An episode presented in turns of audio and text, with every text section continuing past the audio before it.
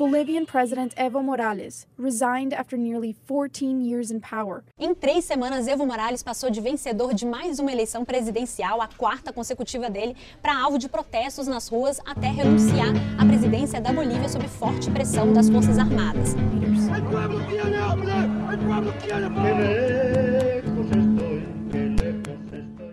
Oi, aqui é o Carlos. Antes de começar a entrevista, preciso esclarecer algumas coisas para vocês. Estivemos procurando especialistas em Bolívia desde o início da crise, e assim conseguimos o contato de duas professoras muito consideráveis, que estão inseridas inteiramente no debate. São duas visões valiosas sobre o que se passa na Bolívia hoje. E como nossa pauta era bem densa, ambas as conversas ultrapassaram o tamanho costumeiro do IPA Express. Por isso resolvemos dividir em duas partes. Essa é a primeira parte, na qual entrevistei a professora Anne de la Quintana, da Universidade da Flórida. Não deixe de ouvir a segunda parte com a professora Sue Yamamoto, Bom, pelo menos agora eu acertei o sobrenome dela. Na Universidade Federal da Bahia. Bora lá? Nos sigam nas redes.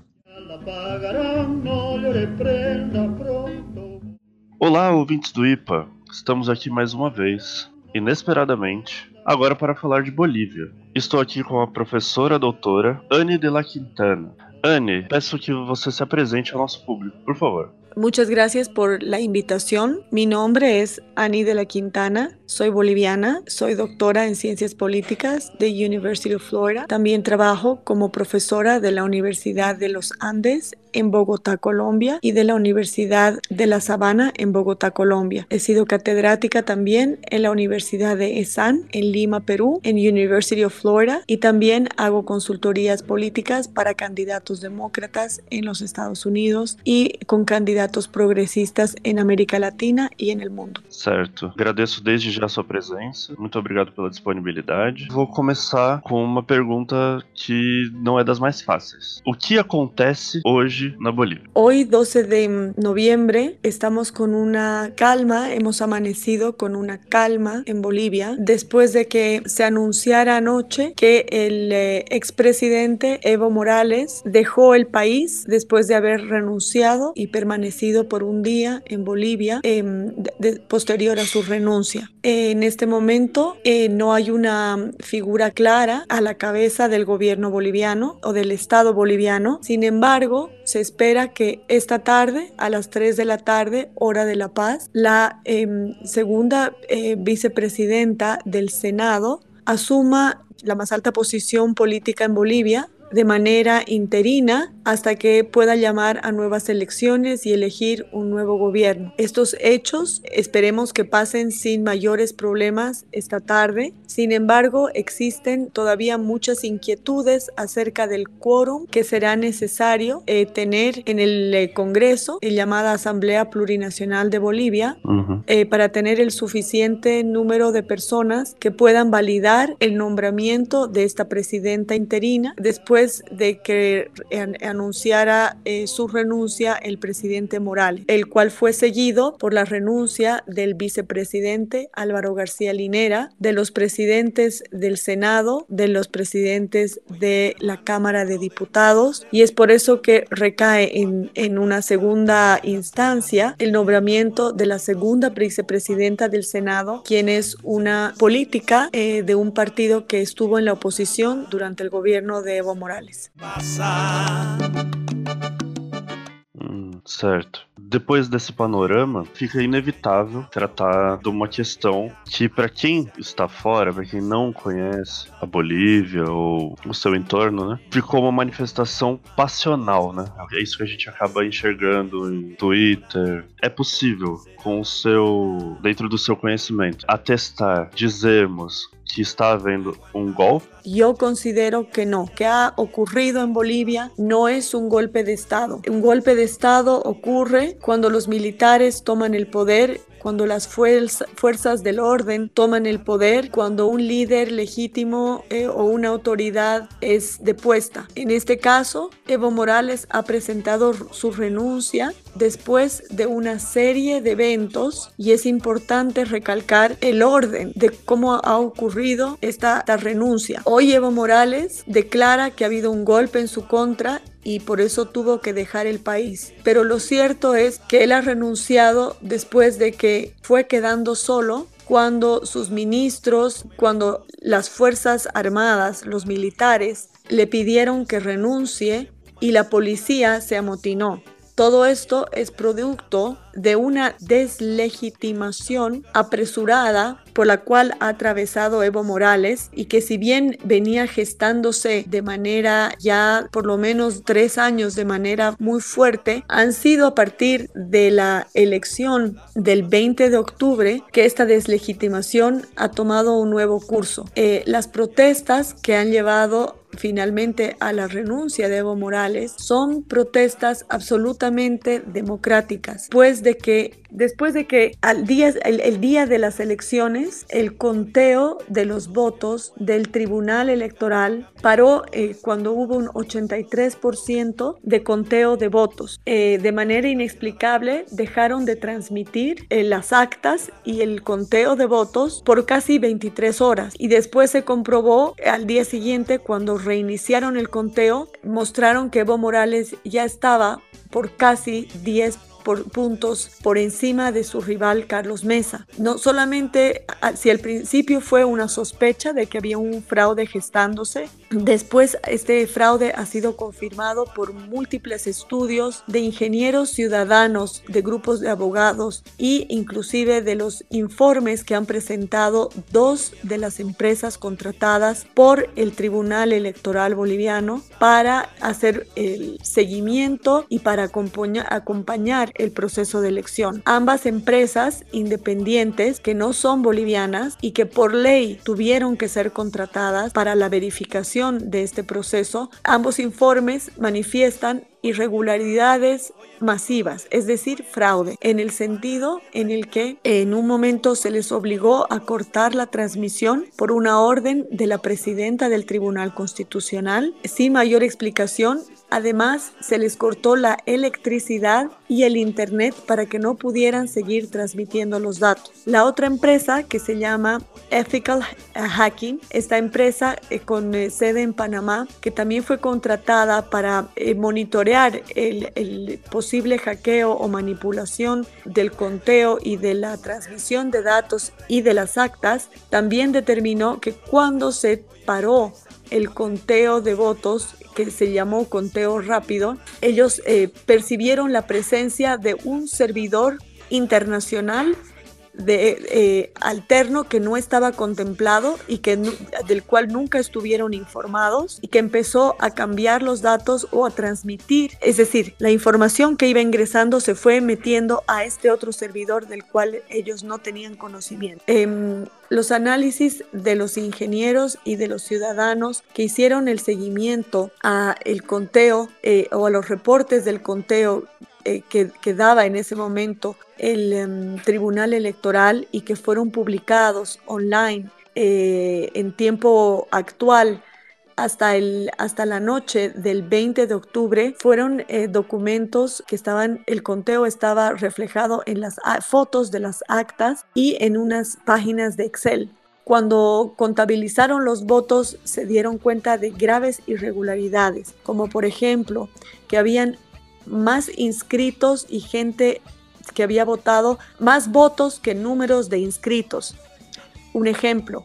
Otro ejemplo, que gente fallecida habían aparecido como si hubieran votado. Faltaban firmas de los eh, jueces de las mesas electorales Em, faltaban firmas, faltaban huellas digitales. Eh, cuando, cuando apareció el conteo oficial, porque en Bolivia por ley tienen que haber dos conteos, uno era el conteo rápido del día de la elección y paralelamente empieza a ser el conteo oficial, el cual se hace una vez verificadas las actas eh, de manera más detallada. Eh, cuando sale el conteo oficial, la diferencia entre lo reportado en el conteo rápido y el conteo oficial era, era mayúscula en aproximadamente 1.500 actas de un total de, aproxima, de, de, más de 5.000 actas. Entonces el, el, fraude fue masivo. Y si, si al principio la población boliviana pedía segunda vuelta porque Evo Morales y el Tribunal Constitucional anunciaron que él había ganado la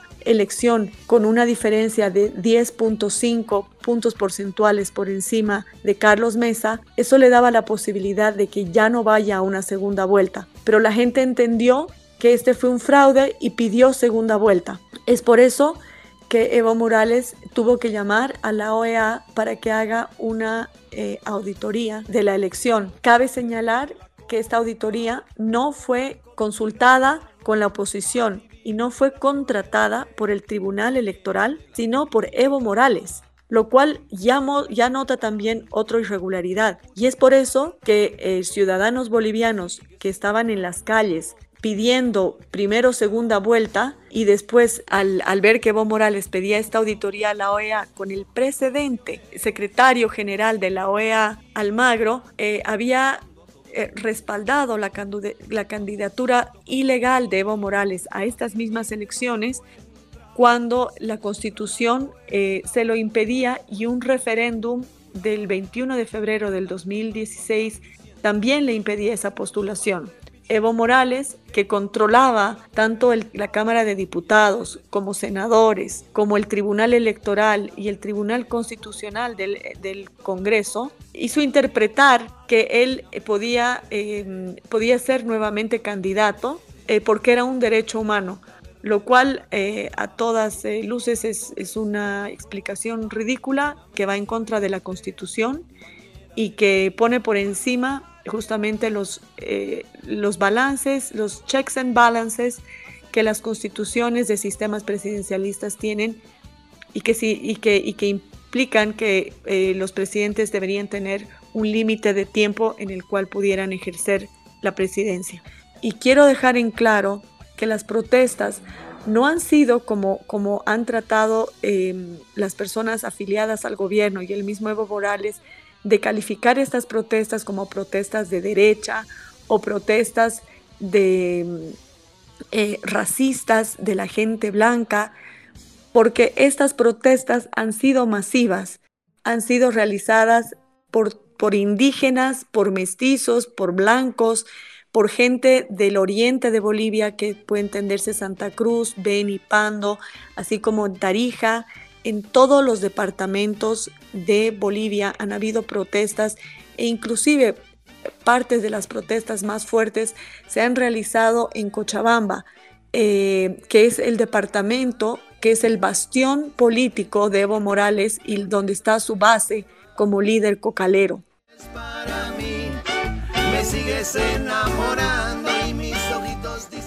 Certo. Muitas informações novas para mim, pelo menos de coisas tão profundas da, acerca da, da eleição, né, do, dos dispositivos, enfim. Realmente eu ia para esse lado, mas eu ia te perguntar, porque o noticiário aqui no Brasil balançou muito com essa notícia. Se fala, obviamente, em golpe, mas se fala especialmente de um golpe liderado por Camacho, pelo empresário Camacho. Para você, então, isso é falso.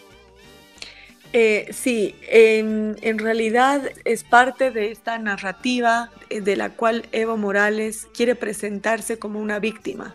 Y en realidad yo considero que estas protestas que han, que han terminado en la renuncia de Morales eh, han sido protestas que se han ido dando de manera muy espontánea y han sido organizadas de manera muy espontánea. No ha sido un plan maquiavélico organizado por Camacho. Es lo que sí es cierto es que Camacho, Luis Fernando Camacho, es un líder del Comité Pro Santa Cruz. Es un comité cívico de gran historia em, y tradición política en Bolivia, que no es un partido político, es una unión de ciudadanos que se consideran patriotas y que defienden los intereses de su región. Camacho ha, surgido como el, era el presidente del Comité Pro Santa Cruz y cuando eh, las protestas empezaron a ser cada vez más fuertes y algunas personas percibieron que Carlos Mesa, el candidato de la oposición, a quien se le habían robado las, este, la posibilidad de la segunda vuelta,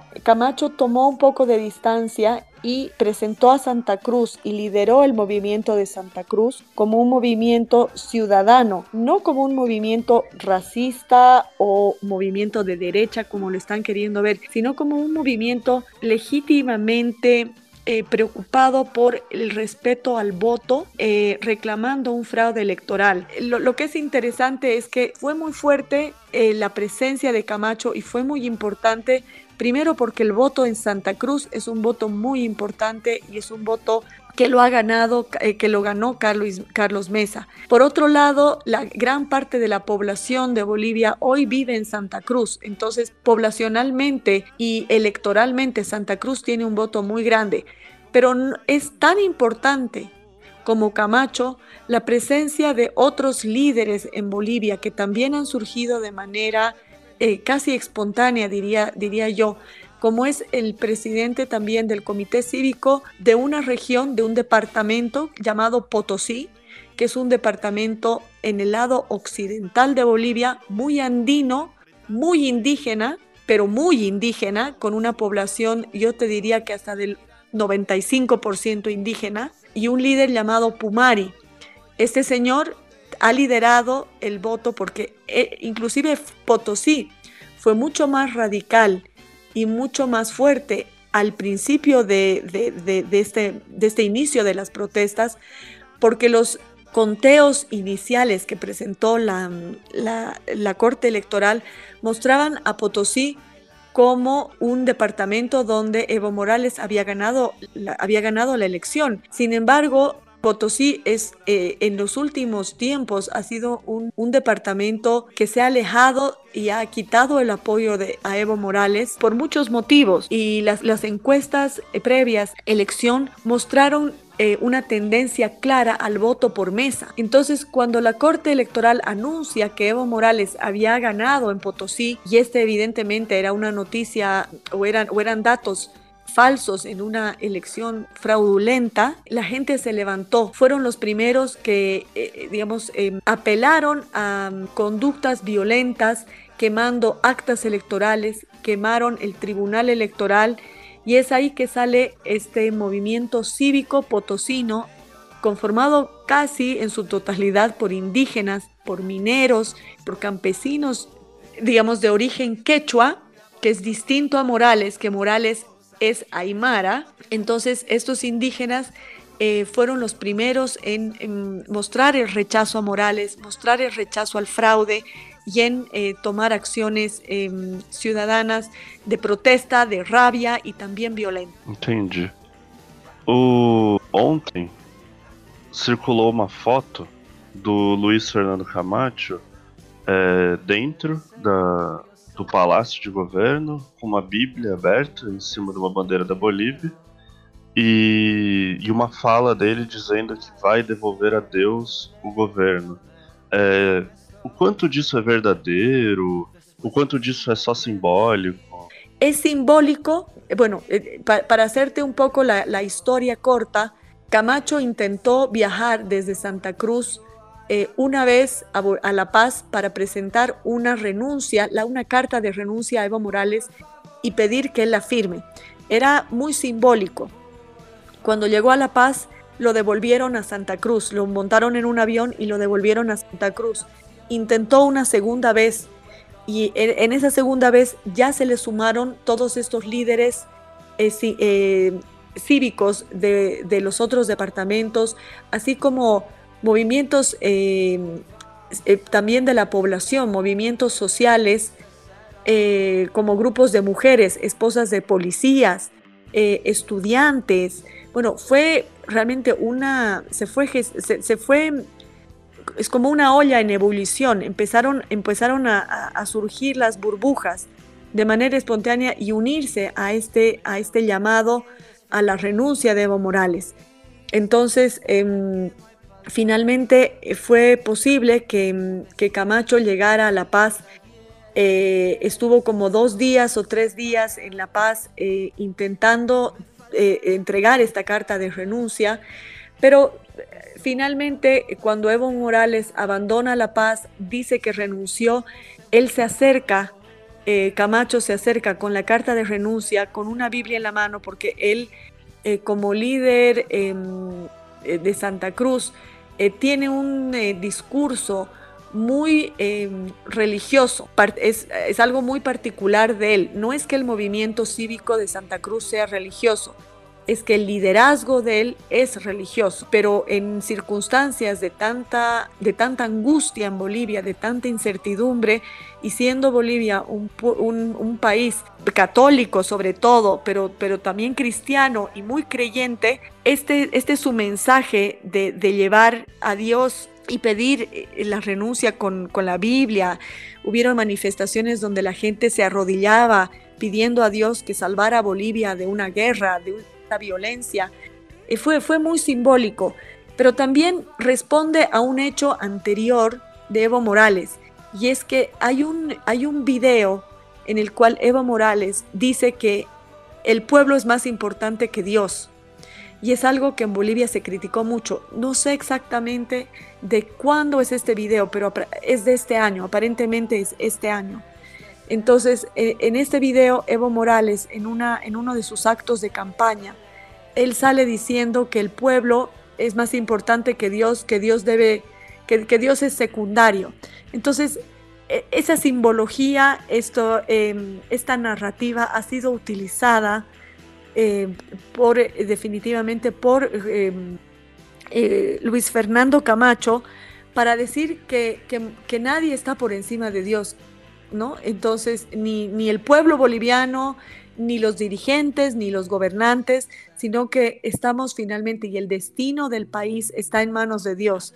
Entonces, eh, el llevar la Biblia al, Palacio de Gobierno junto con la bandera fue simbólico eh, respondiendo a este hecho muy particular que te digo de, Evo Morales em, poniéndose por encima por encima de Dios y poniendo su discurso por encima de por un, por un, por un tema así religioso. Cabe destacar además que en los últimos 14 años de gobierno de Evo Morales él ha sido, se ha alejado mucho de la Iglesia Católica y solo en momentos de conflictividad eh, apeló a la Iglesia Católica para, que, para invitarla a que sea mediadora. Ha sido muy crítico de la Iglesia Católica y, este es un hecho que es fácilmente comprobable en los, en los discursos y en la narrativa que ha utilizado y, en, eh, y en, la misma forma en, la, en cómo se ha utilizado a la Iglesia Católica solamente para cosas muy puntuales. Entendi. Pensando mais historicamente, é, isso quero até que você me tire uma dúvida. Quando a gente lê né, nos jornais ou periódicos em geral, Bolívia é tratada como um lugar instável politicamente até o governo do Carlos Mesa, né? que já foi presidente, e posteriormente o, o gobierno de Evo Morales. Sí, te, te, mucho por la pregunta porque definitivamente da la oportunidad de poner a Bolivia el, o momento actual en un contexto histórico. Y es cierto, Bolivia ha sido caracterizada, la historia republicana de Bolivia desde su independencia en 1825 ha sido caracterizada por, una, por, por gobiernos y golpes dictatoriales. Es probable que sea uno de los países después de Haití con mayor inestabilidad política en la región. La tercera ola de democratización eh, llegó a Bolivia en el año 85 bueno, 82 en realidad, em, después de varios golpes eh, de Estado, donde hemos tenido casos donde habían eh, tres presidentes en un día. Definitivamente Bolivia ha sido un país caracterizado por esta inestabilidad. Desde 1982 eh, hemos tenido una sucesión civil, no militar, hasta, hasta, hasta hoy día, ¿no? de gobiernos civiles y de sucesión constitucional cuando han habido problemas y, conflictos políticos graves. Comenzando nuestro reinicio dentro de la tercera ola de democratización, eh, justamente en el año 1985, el primer presidente de Bolivia eh, en esta nueva ola, que fue Siles Suazo, él mismo presentó su renuncia por una hiperinflación eh, masiva pero ya después de, una experiencia tan traumática en Bolivia, se llamaron a, nueva eh, em, nuevas elecciones y asumió rápidamente el gobierno de Víctor Paz Estensoro en 1985. Entonces, esa experiencia, digamos, traumática de, una renuncia sí existe, desde el 85. La segunda renuncia de un presidente que no termina su mandato fue en 1992 de Gonzalo Sánchez de Lozada, quien eh, también a raíz de protestas masivas, callejeras y en este caso claramente liderada por Evo Morales, pero que también incluyó movimientos cívicos eh, que pedían em, en su momento eh, agua, por ejemplo, en Cochabamba, o, movimientos em, que, pedían que no se exporte el gas que, que, el gobierno de Sánchez de Lozada quería exportar a través de Chile, sino por otros lados. Eh, Evo Morales fue una de las personas que participó y lideró las marchas que terminaron en la renuncia de Sánchez de Lozada en, el, perdón, en, el 2002, eh, perdón, en el 2003, 2003, porque él, el, Sánchez de Lozada comenzó su segundo mandato no consecutivo en el año 2002 y, y renunció en el año 2003. Entonces, a esto sucedió la, lo sucedió su vicepresidente, que en ese momento era Carlos Mesa. Nuevamente una ola de protestas, em, y ahí sí eh, fueron mucho más orquestadas y organizadas y lideradas por, por eh, eh, Evo Morales, pidieron la renuncia, Carlos Mesa volvió, renunció nuevamente renunció el presidente del Senado, renunció el presidente de diputados y entonces la presidencia recayó en el presidente de la Corte Suprema de Justicia, que era el, eh, señor Rodríguez Belcé, quien eh, gobernó Bolivia hasta el año 2006 eh, de manera, em, bueno, legítima, constitucional, pero por un tiempo muy corto y llamó a elecciones em, para poder para poder pacificar el país. Fue entonces que en esa elección del 2005, eh, asumiendo Evo Morales la presidencia del 2006, se catapultó a la presidencia con un apoyo masivo de la población. Entonces sí tenemos una historia de inestabilidad, de renuncias, de golpes de Estado, pero nuevamente eh, lo que ha ocurrido el día eh, sábado con la renuncia de Evo Morales no es un golpe de Estado. Eh, eh, denota eh, inestabilidad política, sí. Denota conflicto político y conflicto social, sí. Pero la esperanza es que esta tarde pueda ya oficializarse la presidencia interina, como le decía, de la, de la senadora Áñez, Janina Áñez, eh, para, para, y que tiene un plazo mm, estipulado también por la Constitución de llamar rápidamente elecciones en un plazo no, menor a, no mayor a 90 días.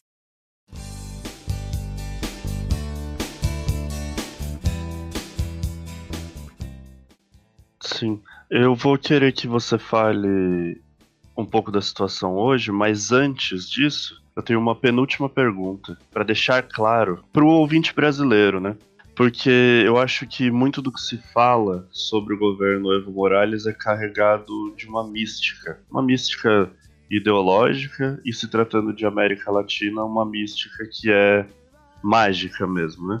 Como foi o governo Evo, né? Como foi a era Evo? Porque há dados econômicos muito positivos, mas há alguns relatos descabidos, quando, por exemplo, quando ele falou é, sobre comer frango, a calvície, é, de, de, quem comia frango e até os hormônios femininos, né? alguns relatos um pouco descabidos é, que se sucederam. Qual narrativa prevalece? Qual legado do governo Evo Morales?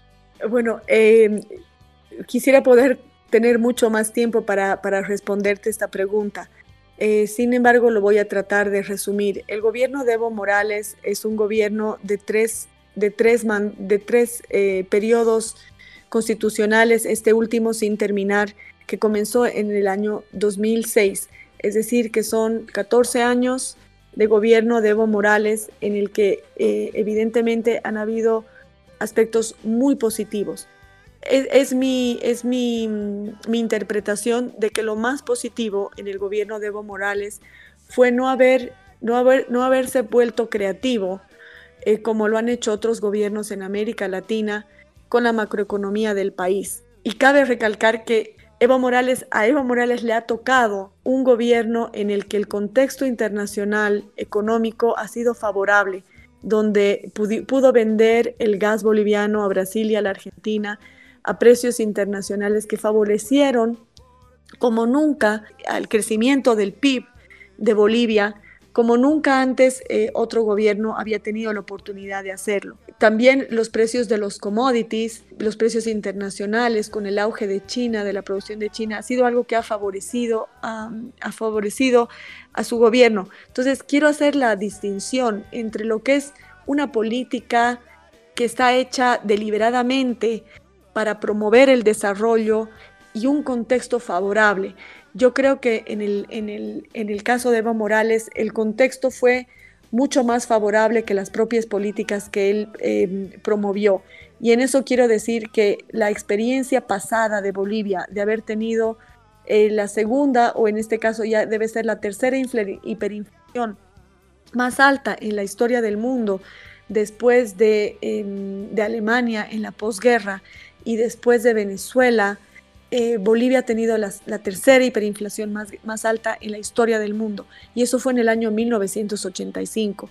Y Bolivia fue el primer país en, el año 85 también en implementar el ajuste estructural. Ya conocemos lo que fue el, ajuste estructural em, liderado por, eh, por, por, el pensamiento económico em, eh, bueno, de, de, su momento, ¿no? Como Jeffrey Sachs, que fue, que fue una de las personas que, pensó cómo, cómo podía implementarse y no quedarse en la teoría económica. Y Bolivia fue el primer país donde eso ocurrió. Entonces fue tan traumática la historia económica y la vivencia económica en Bolivia que el gobierno de Evo Morales y ningún otro gobierno desde 1985 se ha animado a manipular eh, la macroeconomía eh, de una manera, eh, digamos, burda, como, como ha ocurrido en Venezuela.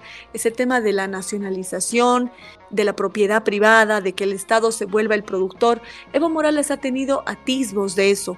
Eh, él, ha, nacionalizado, él, dice haber nacionalizado, por ejemplo, YPFB, que son, es la, la empresa estatal de petróleo boliviano, que pasó, que pasó de ser 49% de los bolivianos los eh, indicadores y, las políticas macroeconómicas no han cambiado grandemente, lo cual ha dado una estabilidad, em, eh, una estabilidad económica al país, em, que dista mucho de ser, como te decía, una obra deliberada de política de Evo Morales. Ha sido una continuación de la política estructural em, y de manejo de un banco central y de la economía boliviana de, manera, yo, yo diría así, responsable.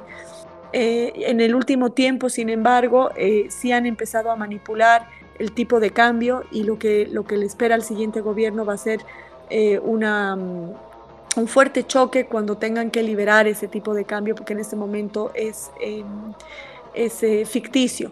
De, de, la misma forma, él ha ido, em, los precios, por ejemplo, de la, de la gasolina están subvencionados, lo cual otros gobiernos no lo han hecho y está creando un déficit muy grande eh, en la economía boliviana. Entonces, en, materia económica hay luces y hay sombras. En, manera, eh, en, materia social, yo te diría que sí, el gobierno de Evo Morales manejó un discurso muy inclusivo de los indígenas, em, de, lo, de lo nacional, de lo, de lo auténticamente boliviano y yo creo que en ese sentido, en el tema de la inclusión social, Sí, han habido avances muy grandes, los cuales me han llamado mucho la atención eh, que los haya tratado de borrar en estos días eh, de desesperación por tratar de, explicar que lo que él tenía al frente era un golpe de Estado y que la renuncia no, se iba a dar y que era, este era un golpe del imperialismo y de la derecha y de los blancos, cuando, cuando lo que intentó en un momento fue bien em, traer al, escenario boliviano la importancia de lo indígena, la importancia eh, de la unión, eh, que, en un, primer momento también eh, causó muchos problemas en la sociedad porque, porque hubo como un, orgullo indígena que, que, emanó y que en un momento, en que en algunos momentos pudo ser violento también. Entonces fue, fue discursivo en ese momento, te, digo, la parte digamos, simbólica, esta mística que tú me preguntabas acerca de cómo ha sido el gobierno de Evo Morales, sí se manejó muy bien. Simbólicamente ha sido muy bien asesorado, me parece, em, eh, por su vicepresidente, García Linera, así como eh, e-, estos discursos y tal vez una copia también de lo que han hecho otros gobiernos como el de Chávez, eh, después Maduro, em, que cambian el nombre al país. O sea, Bolivia dejó de llamarse República de Bolivia para ser República Plurinacional de Bolivia. O sea, y, darle unos em, unos, unas etiquetas, ponerle unas etiquetas que son muy simbólicas y que representan de dónde él venía, ¿no? El plurinacional, decir que Bolivia es un país de muchas naciones, de muchas eh, etnias, de muchos indígenas. Eh, e, es algo importante de reconocer, pero también difícil de, manejar y, por eso es que eh, preocupa mucho cuando este discurso, eh, sobre todo al final de, este su mandato, eh, toca esos temas que, son tan, tan simbólicos y sensibles. ¿no? Eh, después el hecho de, él ser el, indígena, que evidentemente lo es, pobre, em, atrasado, sin educación, todo eso él lo ha manejado muy bien em, y ha sido reconocido el tema es que eh, él ha ido perdiendo el apoyo de los mismos indígenas por las acciones que ha tenido su gobierno, por ejemplo, con una represión brutal que hubo a los indígenas del oriente boliviano cuando reclamaron que no se haga una carretera eh, llamada Tipnis a través del, Tipnis, que era un parque nacional, porque lo que, lo que se estaba buscando era construir una carretera en un parque nacional eh, avasallar con las tierras indígenas para poder sacar la coca del Chapare hacia Brasil y, tener un, lugar em, de, mejor acceso para, el transporte. El Chapare no es un lugar de grandes industrias más que la coca. Entonces, eh, y, Evo Morales en un momento ha dejado de ser líder del sindicato de cocaleros del Chapare boliviano. Entonces, esa mística que él creó de indígena ha ido quebrándose en el camino cuando se ha enfrentado a indígenas del oriente, cuando se ha enfrentado a los mismos cocaleros de otra región, que es la, región tradicional que está en La Paz, de los yungas, eh, cuando se ha enfrentado a los quechuas que, te que, te, que, comentaba anteriormente en, en Potosí, y cuando la misma gente se ha dado cuenta que pasó de ser este, este, este indígena con un discurso por momentos muy progresista eh, y evidentemente hablaba de la madre de tierra, del respeto a la madre de tierra, pero que, que lo que hizo discursivamente y en un, y en un momento también con políticas, eh, finalmente lo terminó borrando porque sí aceptó que entren los transgénicos a la producción agrícola en Bolivia, eh, no pidió ayuda cuando se quemaron cuatro millones de hectáreas en eh, los últimos incendios de los últimos tres meses. Entonces, ¿qué respeto es ese por la madre tierra? ¿Qué respeto es ese con lo indígena cuando, em, cuando se ve que, que, sus acciones posteriores han ido debilitando esa su imagen del buen indígena, del, del humilde, eh, y cuando sabemos que Evo Morales ha ido transformándose en una persona a la cual el poder le ha ido gustando más y por eso ha rehusado em, ha, rehusado eh, obedecer la misma constitución que él promulgó, ¿no? Y que le prohibía la reelección. Entonces, eh, como te digo, yo creo que ha habido una transformación de Evo Morales en el tiempo que, mm, que muchas personas la vieron desde el principio y otras personas la, la, han ido viendo posteriormente. Y ese apoyo que él, que él pensó que tenía eh, evidentemente cambia en el tiempo cuando él va mostrando estas eh, políticas y estas actitudes eh, que son de un dictador, que son de un tirano y que han terminado en la renuncia del día sábado.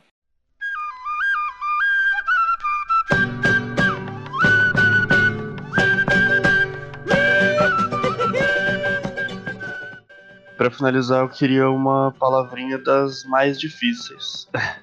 que é sempre uma pergunta complicada para os nossos convidados. O que podemos dizer sobre o futuro da Bolívia? Dá para já falarmos algo? Dentro desse futuro, qual o papel do candidato Carlos Mesa? Bueno, eh, definitivamente es una pregunta complicada en este momento de tanta incertidumbre. Sin embargo, yo creo que Bolivia tiene una convicción democrática que la ha demostrado en estos días. Los líderes cívicos, los líderes políticos eh, que se han manifestado en contra de, esta tiranía y esta dictadura de Evo Morales del, último tiempo, demuestra una convicción democrática del pueblo boliviano. Va a ser difícil de, oficializar en estos pocos días que se tiene. Sin embargo, eh, creo que eh, la llamada a elecciones em, va a ser una salida positiva. Eh, yo espero sinceramente que Carlos Mesa siga siendo un candidato, aunque he escuchado voces que dicen que es posible que ya no se presente. Em, pero eh, es un poco difícil decirlo en este momento, porque Carlos Mesa sigue siendo la persona eh, que tiene más eh, solvencia política en este momento en Bolivia. Em, sin embargo, em, nuevos líderes han surgido desde el 20 de octubre de, manera regional y de manera nacional. Y creo que pueden venir momentos de mucha incertidumbre en Bolivia porque mm, cuando hay nuevos líderes y uno no sabe cuál es la trayectoria, es, es un poco como, como pegar un tiro en la oscuridad. Eh, uno realmente no sabe cuáles son los equipos, cuál es la ideología que, y, cuáles son las políticas en concreto que quieren hacer. Eh, en 90 días llamar a, nuevas elecciones va a ser un desafío muy grande. Eh, yo creo que, que, si bien Bolivia tiene como, como, como ciudadanos una convicción democrática, creo que puede ser muy complicado eh, para el siguiente gobierno mantener una gobernabilidad porque hay muchas em, demandas de la población.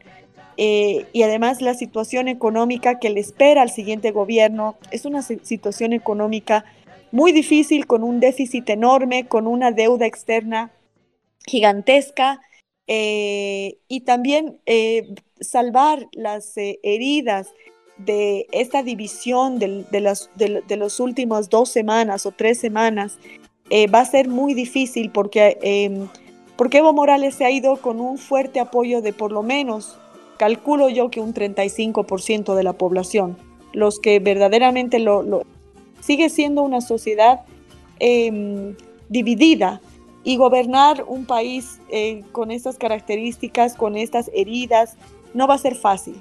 Em, como boliviana, eh, yo espero que, que realmente em, las personas que vayan a postularse y, vayan a, a, candidatar en las próximas elecciones tengan, e, elijan a lo mejor que existe en el país porque en Bolivia existen em, profesionales y, gente comprometida con su país, como se ha demostrado no solamente en esta elección, sino a lo largo de, la historia.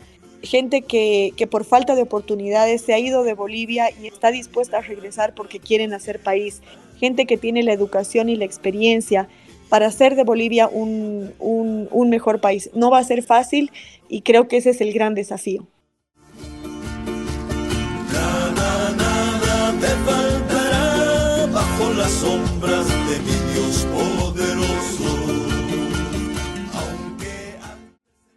Excelente. Anne, quero agradecer sua presença, sua disponibilidade. Muito obrigado mesmo. Muito obrigado em nome de todos do IPA.